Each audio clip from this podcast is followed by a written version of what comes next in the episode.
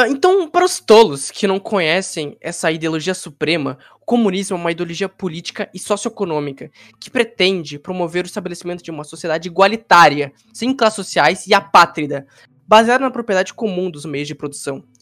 Para os leigos que estão ouvindo aqui, que eu sei que o nosso podcast chega a qualquer pessoa, em qualquer lugar do mundo, então eu vou dar uma explicada aqui que o comunismo ele não surgiu com Marx e Engels. Na verdade, Uh, alguns ideais de, em uma sociedade, de uma sociedade igualitária podem ser encontrados desde o período da, da Antiguidade Clássica. Em uma de suas obras mais importantes, intitulada A República, Platão formula um modelo de sociedade ideal, baseado na extinção da propriedade privada e da família. Um dos principais mentores filosóficos, Karl Marx, postulou que o comunismo seria a fase final do desenvolvimento da sociedade humana, e isso seria alcançado através de uma revolução proletária, na definição formulada por Friedrich Engels, o comunismo é a doutrina das condições de libertação do proletariado.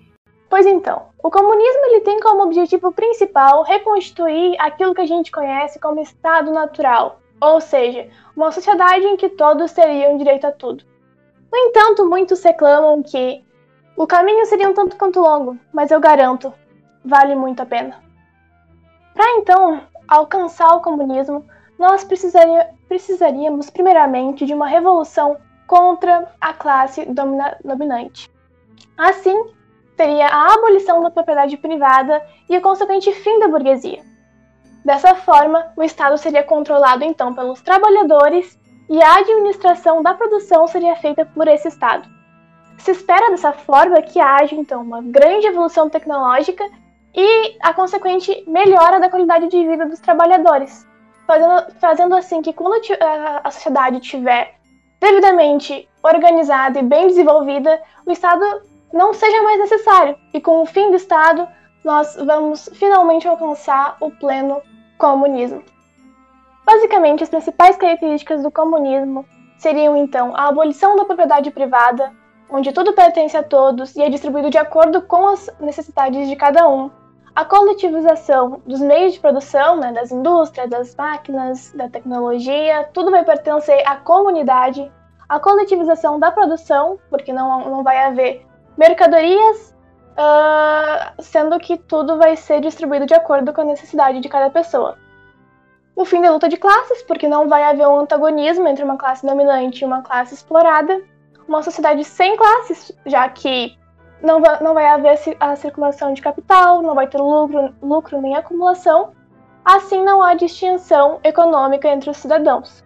E como já comentado, a extinção do Estado, já que a coletividade vai passar a ser autorregulada. Uma curiosidade aqui que é um fato bem triste e bem decepcionante para toda a humanidade, eu diria, é que os lugares que o comunismo foi, foram adotados foram poucos países e para ser sincero, eles não foram. Eles não adotaram o comunismo com seus ideais seguidos, seguidos fielmente, sabe?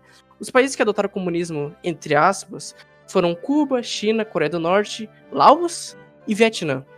Sabe, a China, por exemplo, é totalmente capitalista na sua forma de lidar com os outros países, sua forma econômica. Então, eu, eu não consigo considerar que esses países não, não seguem o comunismo real e raiz que eu sigo aqui na minha casa e nos meus valores de vida muito triste com a situação.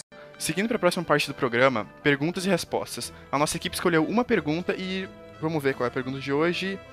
É do compatriota Wagner Pianta. Ele escreveu: Olá, sou um ouvinte novo e gostaria de saber, na opinião de vocês, quais são os benefícios do comunismo e por que essa ideologia representa o melhor sistema de organização social. Bom, Wagner, essa é uma pergunta muito extensa. Eu poderia ficar aqui horas falando dos benefícios do comunismo, né? Porque ele, obviamente, é a melhor ideologia. Mas eu vou citar os principais aqui. Uh, o primeiro, obviamente, é a igualdade entre todos, todos, as, todos os homens, todas as mulheres, negros, todas as minorias, eles vão ser tratados igualmente pelo Estado.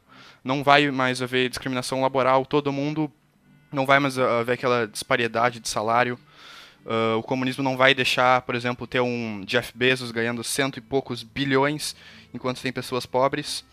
E também vai ter o bem-estar social, né? o trabalho para todos, não vai ter desemprego, não vai existir competição, a economia vai ser estável, vai ter aquilo que a gente chama de economia circular, E além disso, a gente vai ver uma melhora absurda na saúde e na educação, como é visto em Cuba.